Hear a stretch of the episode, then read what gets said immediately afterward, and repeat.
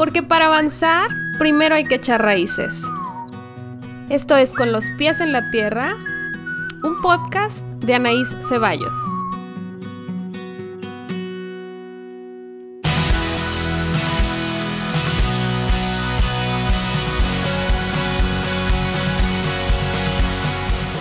Este es el episodio número 4 de Con los pies en la tierra. Hola, ¿cómo están? Bienvenidas una semana más a mi podcast. Muy emocionada de saludarlas de nuevo y muy agradecida por sus comentarios y la respuesta que han tenido con los episodios anteriores. Esta semana me retrasé un poquito porque estaba preparando el episodio y porque la vida se atraviesa, ya saben. Pero aquí estamos una vez más. Con mucho gusto de saludarte y para hablar de un tema importante, al menos desde lo que a mí me compete, que es cómo está afectando la pandemia, la situación actual de vida a nuestra salud mental, la salud mental de toda la población en general y de nosotras en particular. Eh, como bien saben y como ya les he ido platicando, pues me doy un clavadito en la teoría, me, me pongo a actualizar información, estadística.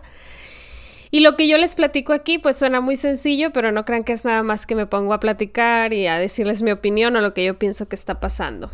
La verdad es que trato de actualizarme, pero también de digerir la información lo más posible para que cuando ustedes la escuchen les resulte lo más fácil de entender o lo más sencillo de conectar con su vida cotidiana.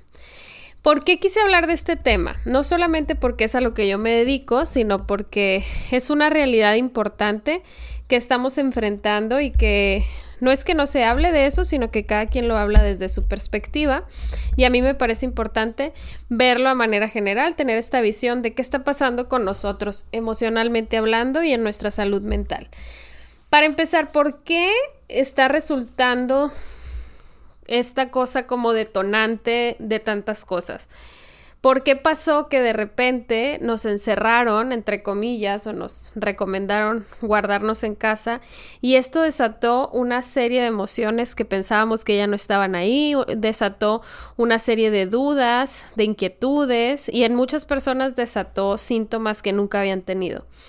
Con esto un paréntesis, sí voy a hablar a manera general de varios padecimientos, pero en este episodio en particular no me voy a adentrar en la depresión o la ansiedad o el estrés postraumático en sí. No les voy a dar datos exactos, ni síntomas exactos, ni tratamiento exacto, porque quiero hablarlo a manera general.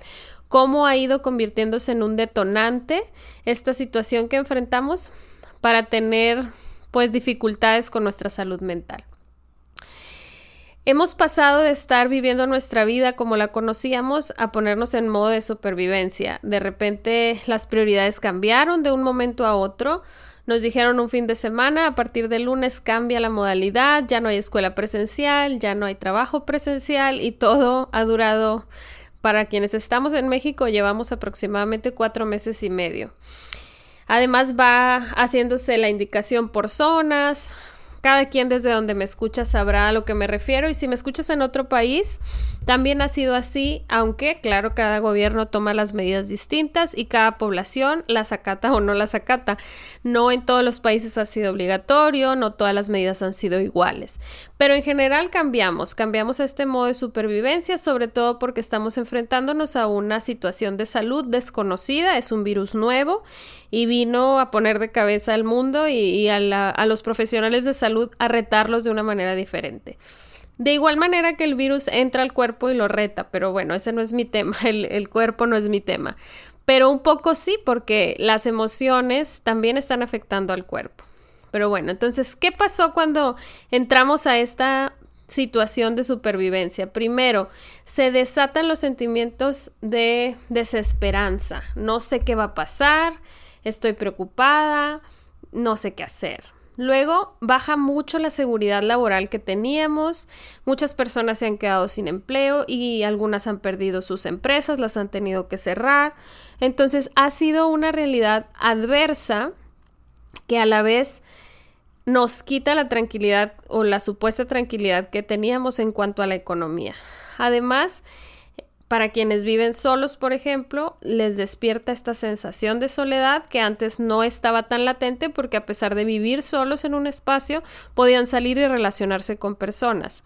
Para quienes tenemos familiares fuera de donde vivimos, antes era más sencillo hacer planes, viajar, empezar en los periodos vacacionales y tener como ya segura la fecha en la que ibas a ver a tus seres queridos.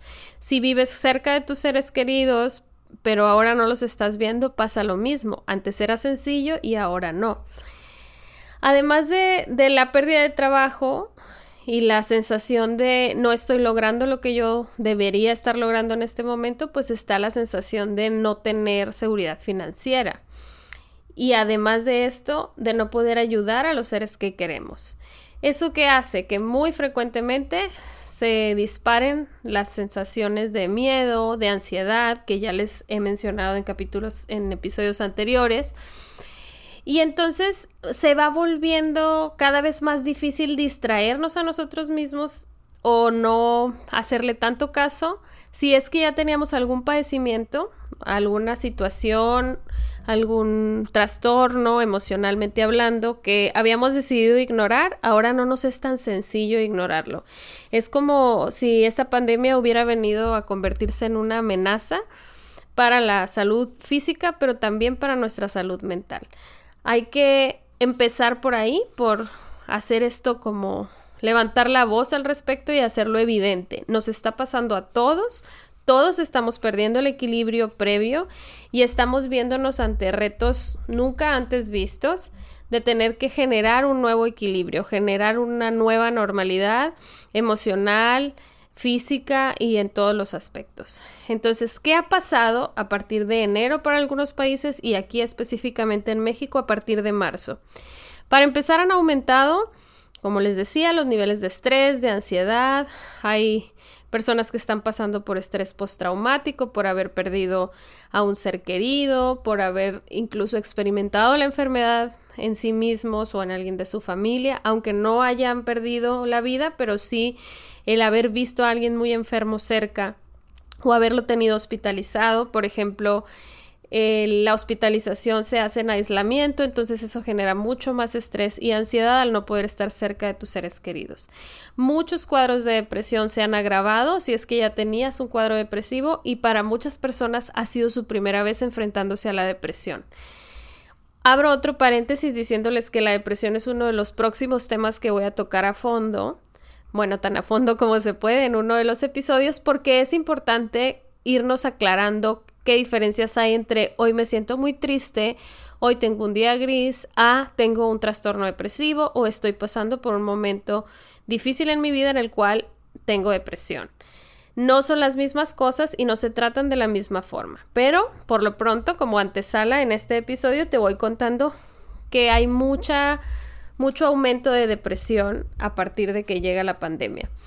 Hay evidencia de que esto, además de ser difícil de sostener, repercute en nuestra salud física también, no nada más en la salud mental. Y además, el tener un cuadro depresivo o ansioso, pues nos va generando otras conductas y otras situaciones. Entonces, vamos acá los profesionales de la salud tratando de hacer trabajo preventivo, pero es como ir un poco contracorriente porque estamos tratando de prevenir mientras contenemos toda esta situación.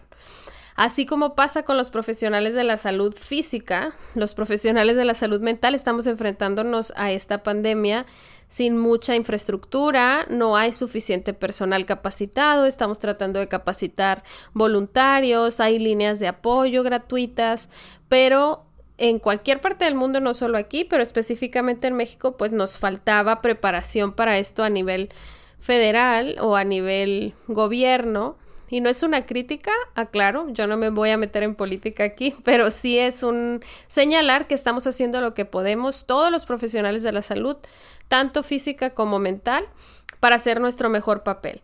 Entonces empieza esta situación que sé que puede ser un tema no agradable para muchos, pero que sí me parece importante tocar y hablar desde los hechos. Aparecen síntomas y esa es otra cosa. De repente pasamos por días en que lloramos por todo. no solo las mujeres, pero sí muchas veces las mujeres, nos sentimos abrumadas, sentimos que no sabemos hacia dónde va esto, nos sentimos como que todo va más lento, que se vuelve más pesado, de repente más cansadas, con menos energía. Los trastornos del sueño son uno de los síntomas predilectos en esta pandemia. Casi la mayoría ha batallado para dormir o duerme menos o duerme de más o tiene sueños fatalistas. Todo esto que les digo se va convirtiendo en sintomatología depresiva. No todos estamos pasando por una depresión, pero sí todos hemos tenido síntomas depresivos. Algunos físicos, algunos más cognitivos, algunos emocionales, algunos más de conducta, pero todos tienen que ver con la depresión y no porque tú escuchas esto que estoy diciendo empieces a pensar que tienes depresión, más bien hazles caso, es lo que yo les digo cuando me frecuentemente me llegan a mí a consulta y seguramente a mis colegas les pasa lo mismo, después de haber tenido, no sé, un ataque de ansiedad o de plano no poder levantarse de la cama por la depresión y lo que yo les recomiendo es escuchar esas señales.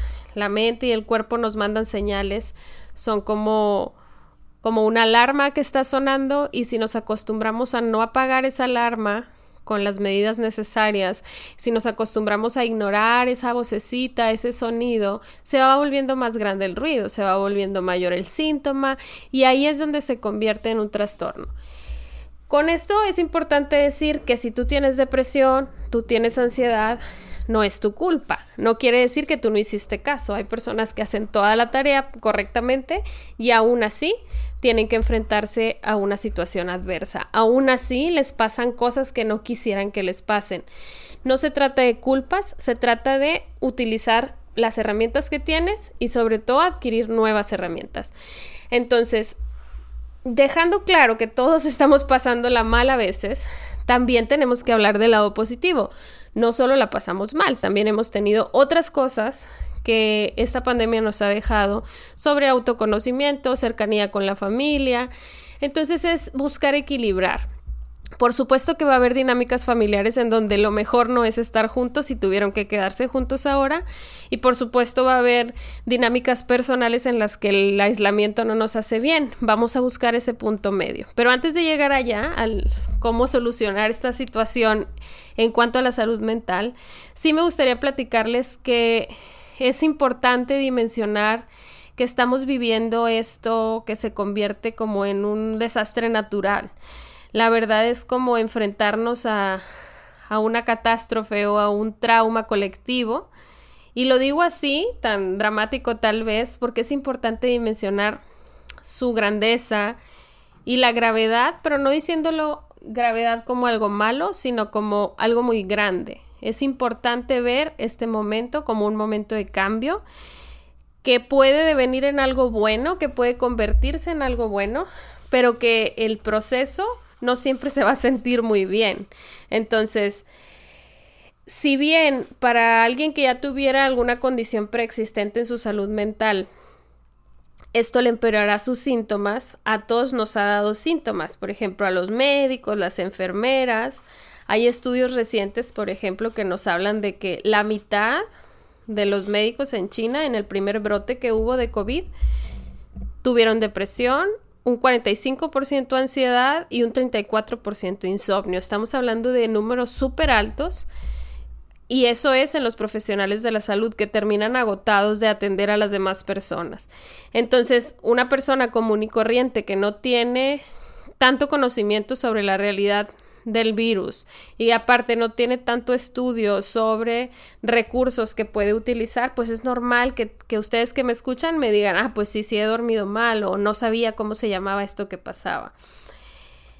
Otra cosa importante que hay que reconocer es que ya no tenemos zonas seguras. Antes, bueno, salvo la casa en la mayoría de los casos, pero de ahí en fuera ya no hay como, ah, esto ya pasó o ah, esto se va a acabar tal día o aquí no hay nada que me pueda este, sacar de mi zona de confort o aquí no hay nada que me vaya a poner en riesgo. Estamos muy a la deriva.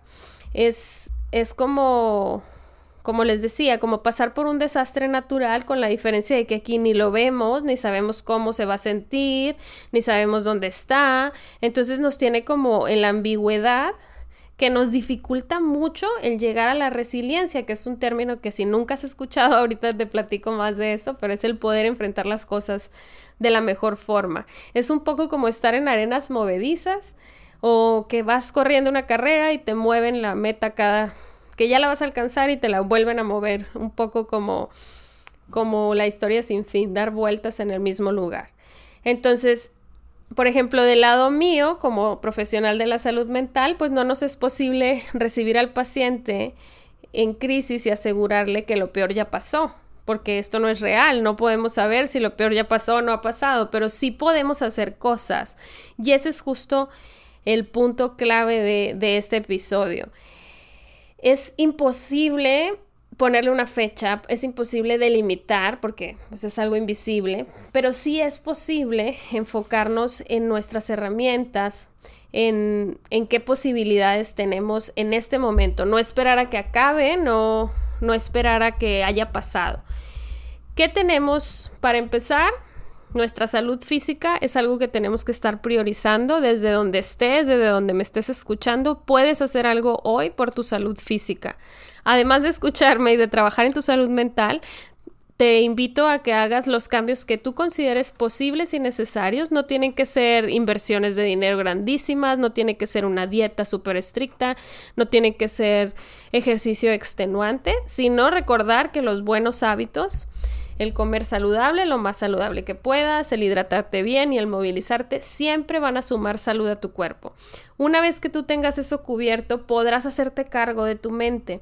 Si solo te hicieras cargo de tu mente y abandonaras el equilibrio de tu cuerpo, sería casi inútil. No, tiene, no quiere decir que no te haría bien, pero seguirías con la incertidumbre de si te vas a enfermar. En cambio, si tú te haces cargo de tu salud física y te haces cargo de tu salud mental, la incertidumbre va a bajar muchísimo. Va a quedar un factor en el aire de la suerte o la casualidad o el virus que voló o que tanto no me protegí aquel día que salí, pero eso ya será parte de la historia y parte de lo que cada quien nos toca vivir, pero ya te hiciste responsable de lo que te tocaba y fuiste un paso más allá y pudiste ser resiliente y desarrollar herramientas nuevas. ¿Qué es eso de ser resiliente? ¿De qué se trata? Quiere decir que tú puedes construir algo dentro de este momento de destrucción. Quiere decir que tú puedes hacerte cargo de más cosas de las que ayer te podías hacer cargo. Es poder con la adversidad, es enfrentarte y tener esta habilidad para primero reconocer tus emociones, reconocer las emociones de los demás, entenderlas y además aceptarlas porque no siempre las aceptamos. Bien podemos entender, agarrar un libro, estudiar y decir, ok, ya entendí de qué se tratan mis emociones, pero no las acepto, no las quiero, no sé, mm, hago huelga. No participo, me voy de aquí. La verdad eso no es muy resiliente porque no tenemos otro cuerpo al cual viajar en este momento. Entonces se trata de, otra vez, reconozco, entiendo y acepto. Primero, nada más es como ubicarlo, después un poco como que lo reflexiono y después digo, ok, acepto que esta es mi realidad, ¿qué puedo hacer con esto? Al momento de aceptar encuentro fortalezas y encuentro debilidades. Una vez que hice ese proceso, sea cual sea la situación, pero en este momento hablando de la pandemia, nos da un poquito más de tiempo de reflexionar en todos los sentidos de nuestra vida, igual de reconocer, aceptar todas las áreas de nuestra vida para poder avanzar. Ya hemos hablado bastante de la autoestima, pero créanme que nunca voy a soltar ese tema porque es uno de los pilares de la salud emocional. Entonces, será seguir trabajando en sintonía con nuestra autoestima, mejorándola, refutando ideas cuando nuestra cabeza nos quiere convencer de que no somos capaces y recordarle que sí, que sí podemos trabajar en nuestro autocontrol, en nuestra nuestra capacidad como para construir, como les decía, el ser optimistas, el desarrollar habilidades sociales. Eso es algo muy importante durante esta nueva forma de vida y es algo que nos cuesta hacer de forma virtual. A pesar de que nos gustan los dispositivos electrónicos y de que estamos ya acostumbrados como a estar en el celular o tener videollamadas, nos cuesta mucho conectar con otra persona a través de una pantalla o de un texto Ahora es el momento de demostrarnos que se puede. Ha sido uno de los retos que hemos tenido que enfrentar los, los psicólogos, los psiquiatras, los consejeros, todos los profesionales de la salud mental porque hemos tenido que encontrar la forma de conectar con nuestros pacientes ahí. Yo ya llevo más de cuatro años dando terapia en línea y les puedo compartir que sí se puede, sí es posible establecer una relación terapéutica ahí. Y ustedes que me escuchan, que no son terapeutas, sí se puede conectar con amistades, con la pareja, con la familia, a largo plazo y a larga distancia. Sí se puede, solo es una cuestión de práctica, perseverancia y de dejar de lado esa idea que tenemos de que no es lo mismo. Pues claro que no es lo mismo, pero no es malo. No quiere decir que está mal. Quiere decir que esta es la forma que tenemos ahorita. Después cambiará y veremos cuál será la que sigue. Esa es otra cosa, siempre jalarnos al presente. Antes era de una forma, en este momento es así. Ya veremos qué es lo que nos trae el futuro, pero en gran medida tiene que ver con lo que nosotros vamos a hacer. Me hago responsable de mi presente y con eso construyo. Eso es ser resiliente. Entonces empiezas a establecer metas mucho más realistas, empiezas a poder resolver problemas de otra manera y empiezas a tener un poco más disposición para pasar por las dificultades y no tanto como sacarles la vuelta o negarlas, porque ese es luego uno de los, como de las falsas esperanzas o de, de las trampas de la resiliencia y el positivismo. No se trata de sacarle la vuelta a los problemas, los problemas existen, la enfermedad existe, lo que no lo que no queremos es hacer como que no existe. El negar no es la mejor estrategia de afrontamiento porque a final de cuentas la realidad viene y se nos planta enfrente y si no le hacemos caso se nos planta más enfrente. Por eso les decía que el escuchar los síntomas, el escuchar cómo me siento, el sintonizarte contigo misma, te va a llevar a enfrentar tus cosas mucho más pronto y no porque tengamos prisa, sino porque así no vas a tener que estar padeciendo tu realidad. Y este momento histórico que estamos viviendo suficientemente complicado como para que además tú tengas que estar luchando en negar y decir estoy bien y no no hay ningún problema, todos los días le echo ganas y todos los días estoy bien y no me gancho de nada y yo dejo ir todo. Se vale ser positivo, pero hay días que no se puede. Hay días que necesitamos desahogarnos, enojarnos, gancharnos y así sucede. No tiene nada de bueno, nada de malo, simplemente es así. Ahora, ¿qué hacemos desde la psicología, desde la terapia? Estamos tratando esto como una intervención en crisis, entonces yo no estoy dando este podcast para profesionales de la salud, pero a ustedes que pueden ser pacientes, ya sea míos o de cualquier otro terapeuta, así lo estamos tratando. Esto es un momento de crisis y se tiene que tratar así, no se trata de hacer un cambio radical en este momento, si, es, si eso no es lo que a ti te tocaba y en ese proceso estabas, más bien es ir viendo todo, como siempre, como desde una perspectiva biopsicosocial, lo individual, lo, lo cognitivo, lo psicológico y lo del grupo. Esta situación de la pandemia nos vino a reafirmar que somos un grupo, todos los seres humanos estamos unidos y si no jalamos para donde mismo, por lo menos la mayoría, pues nos tardamos mucho más en salir de la situación en la que estamos, sobre todo en este momento que es una situación adversa.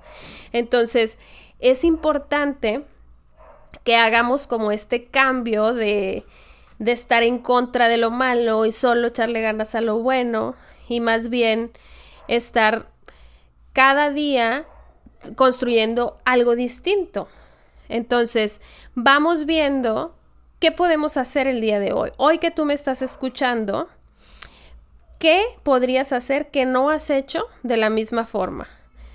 Por ejemplo, a lo mejor antes de que todo esto iniciara, tú salías y hablabas con tus amigas o las veías y ahora no lo has podido hacer o ya no tienes ganas de hacerlo por Zoom, pero sí que podrías hacer. Bueno, puedes empezar a generar nuevos espacios como un club de lectura, como ingresar a un curso de algo que te guste o bien empezar a organizar una parte de tu casa que sé que la mayoría ya lo hemos hecho, pero seguramente por ahí queda algo por organizar o si no puedes empezar a trabajar en un proyecto diferente, un proyecto personal o colectivo. Si tú dices, oigan amigas, nos queremos organizar de esta manera, puede ser una manera de, enfrentar el me siento mal y quiero construir algo con esto. Con esto no quiere decir que no te debes sentir mal. No vas a luchar en contra de tu tristeza, pero sí la vas a encauzar. Hay gente que se ha organizado para ir a dejar cosas al personal de salud. Algo que a muchísima gente le funciona es el limitar el consumo de noticias, el, estar informándose lo menos posible, aunque sí al tanto de, de las noticias relevantes. Pero sobre todo, ir desarrollando herramientas que te permitan enfrentar esa ambigüedad, el miedo, la desesperanza. ¿Qué puedo, qué puedo hacer para quitarme el miedo? Ah, pues hago todo lo que esté en mis manos para sentirme saludable, para sentirme segura. ¿Qué puedo hacer? Para no sentir tanta ambigüedad. Bueno, trabajo de cierta forma, ahorro si necesito, hago pagos por adelantado, todo lo que a mí me va a hacer sentir más tranquila. Es una ilusión como todo el control en esta vida. Todos los controles son ilusiones, pero nos hacen bien. Tampoco vamos a pelear con las ilusiones y decir, no, esto no es real, entonces ya no lo voy a hacer. Entonces, tenemos que ir poco a poco construyendo estas nuevas formas de vivirnos a nosotras mismas. No es solo la nueva normalidad para el mundo, para la economía, para las empresas, sino dentro de nosotras mismas. ¿Qué vamos a hacer? Siempre les hablo de la autocompasión porque es una llave mágica que nos abre un camino, que nos permite alcanzar otras cosas. Saber cuándo se trata de, de ser más bondadosas con nosotras mismas y también saber cuándo se trata de tú puedes un poco más. A pesar de que estés triste, a pesar de esto, sí puedes levantarte hoy o de plano hoy no puedes.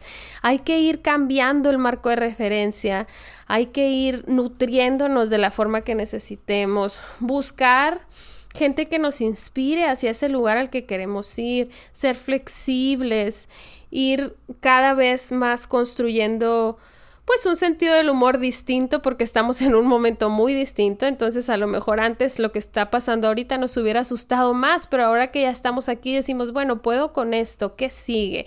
Buscar propósitos, aprender a improvisar, lo que siempre les digo, el tener una rutina nos va a llevar de la mano. No quiere decir, cuando yo hablo de tener rutinas, no quiere decir que tengas que ser súper estricta y cero flexible en tu rutina. Quiere decir que tienes una guía. Me pasa con algunas personas que hablan de esto conmigo y me dicen, bueno, pero es que luego me siento peor porque yo establezco unas metas y pongo una rutina fantástica en mi pared que voy a cumplir y no la cumplo ni a la mitad y me siento fatal. Entonces, esta invitación no es para que la rutina venga en contra tuyo, porque cosas en contra pues ya tenemos muchas. Más bien, necesitamos guías que nos ayuden, así como a los niños les ayuda a tener límites, porque saben hasta dónde sí y hasta dónde no, y eso los va formando. Como adultos a veces se nos olvida que somos iguales, necesitamos delimitar. Entonces, el día de hoy solo voy a hacer este pedazo de mi casa. El día de hoy solo voy a grabar el podcast. El día de hoy solo voy a ver tal no tenemos que hacerlo todo, ni todo bien, ni todo en un día. Entonces, por ejemplo, he visto formatos para la limpieza de la casa en la semana, formatos para tal, tal, tal sirven los cuadritos, los formatos, las guías. Hay personas que los odian, que les chocan. Si a ti no te gustan los formatos, no los hagas, pero establece tu rutina en la manera que a ti te funcione. Si te funciona ejercitarte en la mañana porque te da energía, fantástico. Si a ti te funciona hacer yoga en la noche porque te relaja, fantástico. Lo que importa es conocerte y darte la oportunidad de ver esta pandemia como un momento para crecer nos está afectando, sí, muchísimo a todos, a toda la humanidad, a los niños, a los adolescentes, a los adultos, adultos mayores.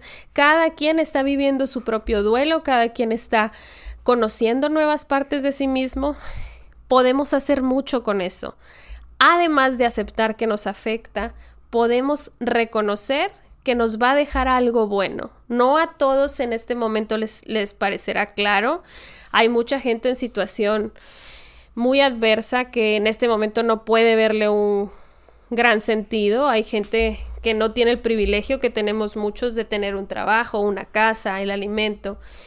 Pero incluso yo quisiera pensar que, que incluso a esa gente que está en menos situación de privilegio que nosotros, les podrá ayudar el que todos los demás estemos cambiando nuestra forma de verlo. Vamos a verlo así como les digo, si la pandemia nos está pasando a todos, pues ojalá el cambio también se dé para todos y este crecer personal, este reconocer la situación social que estamos viviendo, se vea reflejada en una nueva realidad colectiva, en un despertar pero distinto, no solo espiritual, sino un despertar social de fondo real, que nos deje crecimiento hacia todas las partes.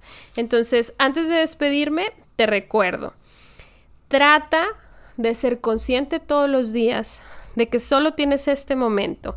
Trata de hacer lo que puedas con el día de hoy. Trata de recordar que si te sientes mal es normal y si te sientes bien no está mal. Y bueno, me vas platicando qué tal te sientes, qué tal te funciona todo lo que aquí te platiqué el día de hoy. Y nos escuchamos la próxima semana. Muchísimas gracias.